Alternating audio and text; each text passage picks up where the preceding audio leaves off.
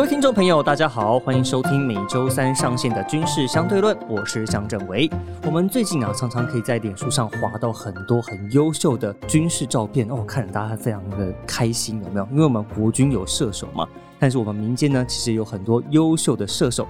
诶，什么意思嘞？就是我们很常看到很多军事迷啊，他会拿这种望远镜头，我们俗称这种大炮，去拍下很多国军演训的精彩的瞬间。那我们今天邀请的来宾呢，就是脸书 IDF 金国号粉丝团的版主，他也是今年国军文艺金像奖的得主王少祥先生，来跟我们分享他的经验。嗨，少祥好，主持人好。我先好奇问一下啦，你是从什么时候开始拍国军的演训的？呃，我是在高二的时候买第一台单眼相机，那是从那时候开始拍。因为我从小就是对军事有兴趣，那其实，在国小、国中的时候，我都是看人家照片，或者是说看一些军事杂志。嗯哼。但到高中之后，我就开始想说，哎，那我是不是也可以去买一台单眼，然后我来拍。就是自己的作品这样子哦，但是你是什么因缘机会？像我们小时候可能在玩什么无敌铁金刚啊，或铁道啊，我们有很多主题可以选。那什么因缘机会下，你觉得对这个军事主题非常的感兴趣？主要是小时候，就是我妈的公司在清泉岗基地附近。那有一次就是听到广播说明天清泉岗基地有开放，那他就是顺路带我去，所以从那时候开始才对军事就是充满着兴趣这样子。所以你是第一次看到军机的时候，发现这个眼界大开，这个那种呃对，感官冲击的感觉嘛？算是。好，那我们来聊聊看，因为你今年刚得奖嘛，是这个国军文艺金像奖，你的主题是整歌带弹。那我们其中有看到一张很优秀的照片，那有一个是国军在炮车前，他们张开国旗向国旗致敬，然后另外一个呢是官兵在一个曙光下，你用这个剪影的方式来呈现出我们这种捍卫国土的这种感觉。那你当时是在什么样的机会下去拍到这些照片？那个整个带弹主要是。台中的五八炮子部，他们在元旦的时候开上他们的野战阵地，对，然后那是 M 幺幺栋 A two 炮车，嗯哼，那开上阵地之后，他们就在那边所谓的战备争取。那刚好因为是元旦，所以官兵就是把国旗带上去，然后就是类似像升旗的方式，那把国旗张开。嗯，那由全体官兵向国旗致敬。嗯哼，嗯哼。然后另外一张就是官兵在曙光下，其实也是一样，是在元旦的时候。那我会拍下那一张照片，是因为刚好看到那一天台中的天气其实不太好，嗯，那都是充满云，但是太阳升起之后，会发现有一些光透过云层，然后射向大地，就是所谓。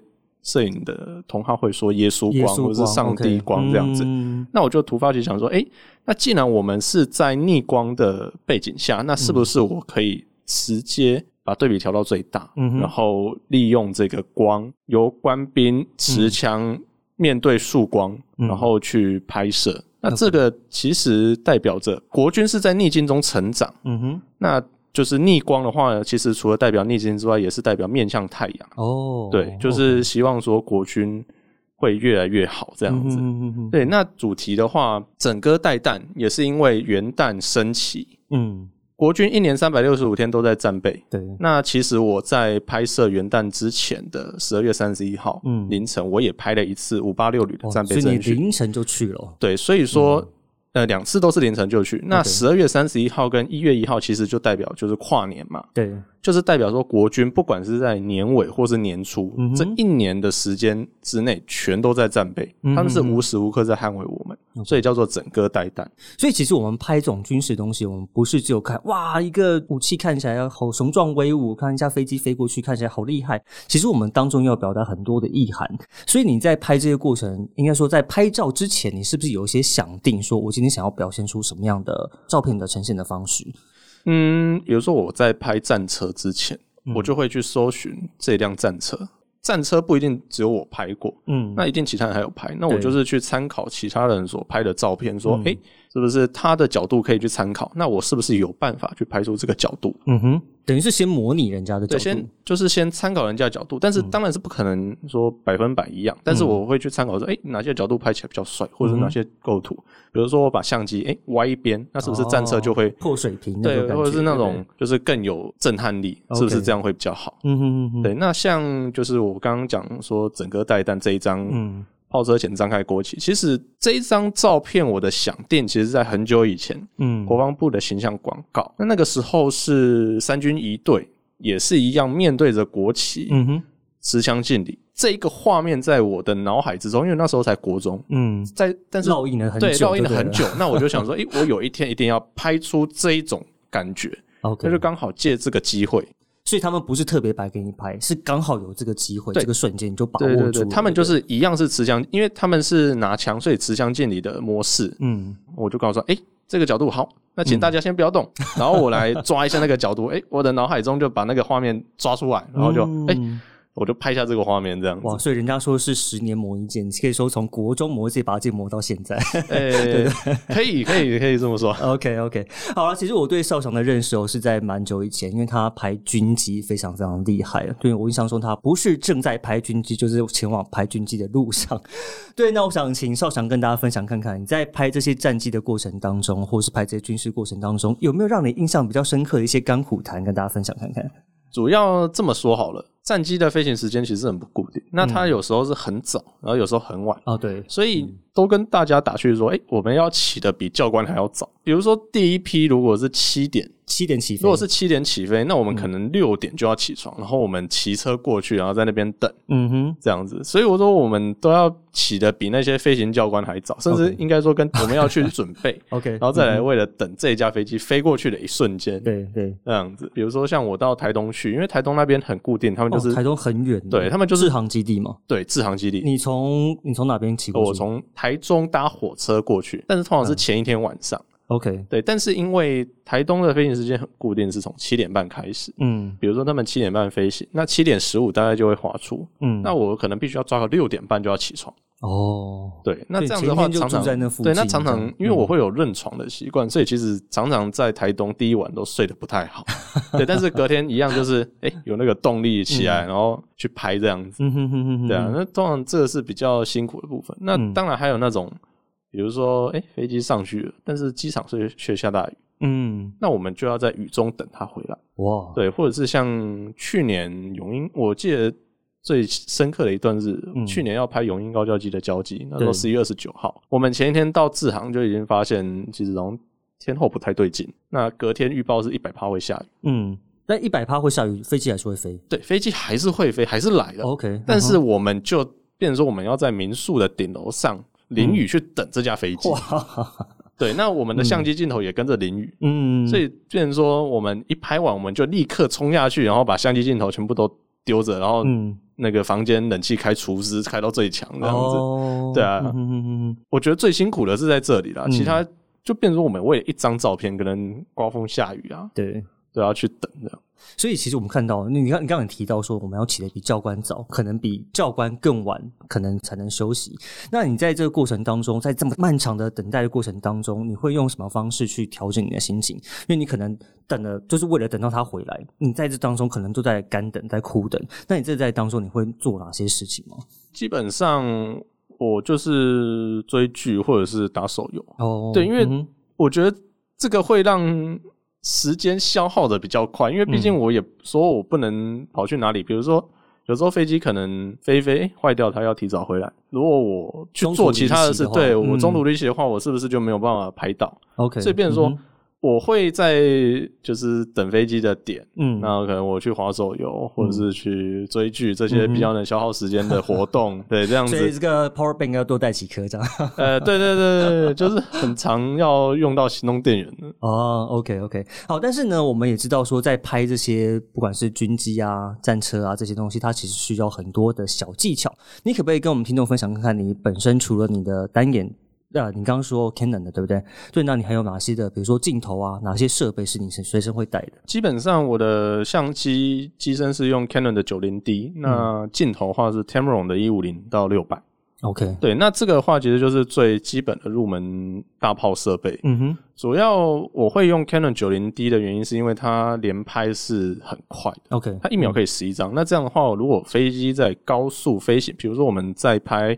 所谓的单机特技这种表演，嗯哼，一秒十一张会比我原本的七七 D 一秒六张哦还要好，对，还要快很多。嗯，那 Tamron 一五零到六百主要是因为它是便宜的，然后它可以，其实它真的打得蛮远的。那我其实不太注重画质，所以我就买 Tamron 的，而不是买 Sigma 的。OK，而且 Sigma 的比 Tamron 其实重很多，这样子对我来说扛大炮，嗯，好像手会没有什么力，所以我买 Tamron 的。哎，让自己可以轻松一点。OK，所以其实，在焦段上面到六百差不多就可以拍得到。对对对，OK。那这个之外，那我们在拍摄上面，比如说有没有顺光啊、逆光啊，一些小技巧可以特别去注意的地方？拍战机的话，大部分人其实都会以顺光为主。嗯，当然。对，那因为逆光拍起来都黑黑的。嗯。但是唯一的例外是，比如说我们早上要在 A 点拍，那下午在 B 点拍，这是顺逆光问题。但是如果今天哎 A 点拍。跟 B 点拍其实是差不多的，嗯，就是变成说，嗯，如果快要下雨或者是天气很不好，那其实云会把太阳光遮住，这时候 A A B 其实就没有差。OK，对，那如果我在 B 点，我觉得哎 B 点的角度甚至比 A 点好，那我是不是就在 B 点拍就好了？哦，对，这样子，所以顺逆光我会看天气去抓，但是比如说我有一个东西，哎，我真的是要靠逆光才能拍出那种意境，比如说什么样的意境？比如说夕阳的时候，嗯，如果你在顺光面拍夕阳，你的飞机其实黄黄一坨，OK，那其实它就很普通，嗯，而且你甚至会觉得说那个黄色好像有点黄过头，OK，因为夕阳就是它的确是偏黄，嗯，如果说我换个方向呢，我把顺呃我把顺光面移到逆光面去，对，那这样的时候我拍出来飞机是个剪影，哦，但是我背后的阳光它却不会，诶，我好像黄的很不可思议，嗯哼，对。所以你要怎么去定义一张所谓你自己最满意的、最好的照片？最满意、最好的照片，我觉得主要是在色彩上，还有角度。因为色彩的话，比如说今天是下雨，那它飞机其实拍起来就灰灰的。嗯，那即使它身上有彩绘，它其实拍出来也是哎有点暗暗的。那这样这个时候，这照片就不太好看。嗯哼。但是如果今天是嗯，比如说在台东，最容易拍出这种照片是台东，嗯，就是背景的山啊云，蓝色跟绿色，然后白色，对对对，这些中央山脉的画面，那它再加上飞机，嗯，本身的这些彩绘，比如说像 F，它会有虎斑的彩绘，OK，然后就加上早上七点那个太阳刚出来的时候，阳光照耀在机身上的那些。反差，嗯，这张照片看起来是最让人觉得很舒服，就看起来会有个层次啊，就不是只有单一一架飞机在在这个蓝天里面飞，它可能后面还有一些层次感，还有云啊，然后还有树啊这些背景。这个时候这张照片，哎，我就觉得它很棒。哎，其实我还蛮好奇的，因为你除了拍这个武器啊、军机啊、战车之外，你还拍了伞兵，哎，对不对？你可不可以跟大家讲一下这伞兵要怎么拍啊？呃，伞兵的话。全台湾目前最容易看到的地方就是潮州空降场，屏东嘛，对，屏东的潮州空降场。嗯，那伞兵的话，其实拍摄技巧没有很特别，它主要除了顺逆光之外，嗯，还有一个是你要去避开那个烟，因为伞兵会有一个标定风向的烟，那它是虽然是白色，然后无臭无味，而且没有毒性，但是它那个烟却是一个，我可以把它形容成空气污染。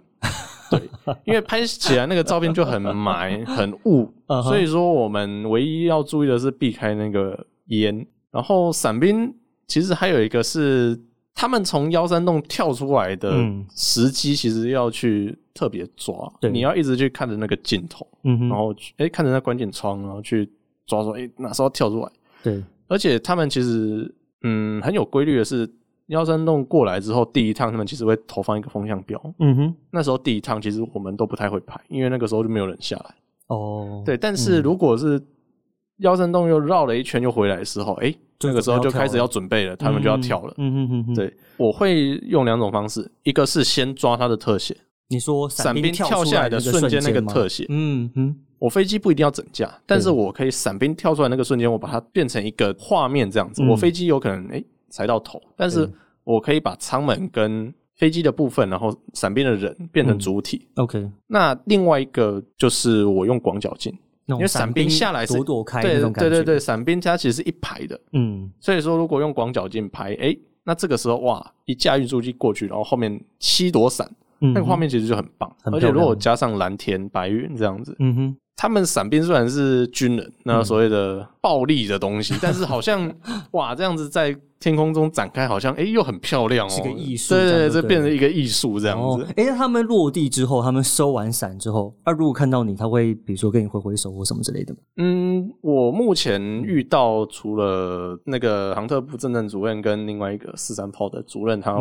就是走过来之外，嗯，其他人其实都不太会理我们。他们可能是已经免疫了，就是因为潮州对，因为潮州那边其实就很多旁边的居民三不五时，嗯，就是闲闲没事做就会跑过来看他们跳伞这样。嗯，然后另外一个可能是他们跳下来，不管是惊吓也好，或者是紧张，或者是就是觉得很放松这样子。他们其实，在跳完落地之后，大家好像都有点。放下 对放下对放下心中大石头，就是重点就是跳出去，对，就是已经好像世间万物不关我的事了，我已经结束我的任务了，这样子，对啊，OK OK。其实呢，听到这边哦，你们是不是都觉得少强听起来应该是一个职业军人退伍啊，对不对？他看起来对这些军事东西非常的熟悉，但其实呢，他目前呢是一位大学生，而且他的专业知识都是靠他自己后天努力而来的。所以呢，也可以呢，我们说王少强可以说是我们全民国防最好的榜样。所以我就想提，请你跟听众分享看看，说你这些专业知识啊、军事知识啊，你是怎么从后天去努力去去学习来的？我第一本军事杂志是《军事连线》，嗯，那那个时候是在书店，就是偶然看到。OK，从那之后，我其实就会订包含亚太防务、包含全球防卫，还有挺汉的尖端科技，都是比较目前市面上比较大的军事杂志。然后《军事连线》这四本，其实我就是偶尔都会买。嗯，然后主要订的是军事连线跟亚太防务，然后还有一本防务快门，嗯，这三家的忠实订户这样子。其实军事杂志并不跟时尚杂志差不多，他们的专业知识其实是逐渐累积的，嗯，它不会有时效性。对，所以说其实看军事杂志，即使是看过刊，嗯，过刊里面很多资讯其实也是我们可以去掌握、去了解的。嗯哼，那其实从以前的资讯。套用到现在来看，其实会发现说很多东西都是有规律的。那这样子的话，长久以来其实就会把自己的军事知识就是逐渐提升，累积上去，对，累积上来，然后对这些逻辑会更通。这样子，嗯哼，比如说。可能二十年前哦，美国军售对我们是怎样的？二十年之后，诶，他的军售还是会走这一套流程。嗯，那其实这个是不会变的。所以你在二十年前所阅读到的讯息，你现在在还会再回去看吗？或者是你已经内化成，你就已经把呃做一个呃系统性的整理这样子？哦，呃，我二十年前绝对是不可能看到，对，因为我才二十岁而已。但是二十年前的杂志，OK。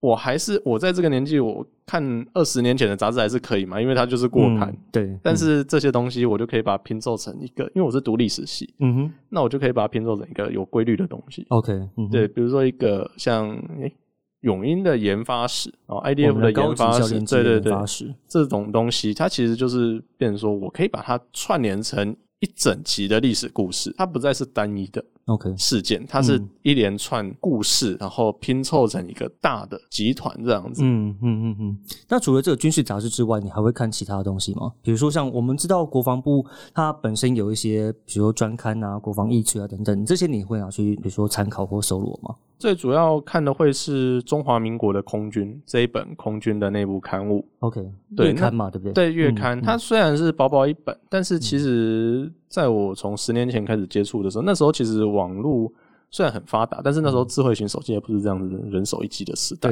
嗯哼。所以说，嗯，中华民国的空军，它那个时候是很多的空拍照会把它。放在杂志的封面、封底，或者是在跨页大图。嗯，那那个时候最喜欢看的就是那个图，对，因为就觉得哇，我们一般对人家拍成这么帅，而且是在空中的角度，我们其实一辈子可能看到一次都没有办法。嗯哼，对啊，那那个时候我就觉得说，哎，我就是从那三张图开始，然后我一步一步去翻那个里面会有一些军方退役教官他们的回忆，这样子回忆史，这样对回忆史。嗯哼，那。刚好对历史有兴趣嘛，所以我就会特地去看这些东西。OK，嗯哼，对。那你对未来呢？你有你有没有想有些想法？比如说你未来就是要继续拍军机、拍战车，或者是你未来有比如说想要再做某些大的目标？你未来有没有什么想法？呃，我今年的目标其实都已经达成，那就是主要我出了一本《台湾军机赏》，跟辽源出版一起出，对，然后包含说国军文艺金像奖也。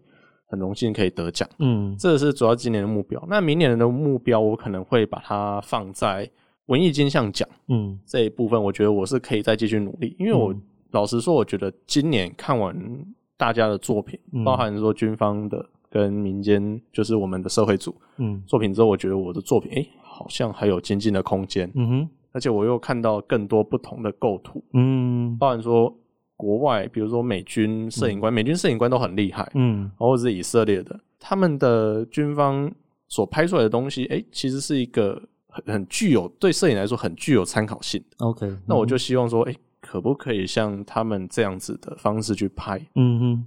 那你你现在花这么多时间拍，我好奇问一下，所以你家人都没有觉得，哎，花太多时间呢，或是会担心你的学业之类的吗？会啊，因为他们总会担心说，哎，你这样子一直拍，那是不是学校没有办法看到？那我现在的话就是，嗯，主要我希望把学校的课业稳定在我全部都可以 pass。OK，对，这样子。他们其实对我还蛮放手的啦，就是希望说我可以在自己喜欢的领域，嗯，然后发展的更好。那相信呢，这集大家也了解我们的军事摄影它的大概操作流程，还有它的甘苦谈。那如果大家对这个项目有兴趣的话，我们也可以多看看 IDF 金国号这个粉丝专业，它其实上面有很多很精彩的一些个人的分享。那其实呢，今天少长还带了礼物要给我们听众朋友，这个是他的摄影集，还有二零二三年的年历，哇，上面就是他的精彩的军事的这些航空摄影，非常非常漂亮。那如果大家想要得到这本书的话呢，欢迎加入我们的军事相对论脸书粉丝团，上面会有抽奖的方式，欢迎大家去按赞、分享跟抽奖。以上就是这集的军事相对论，我是向正伟，我们下次再见，拜拜。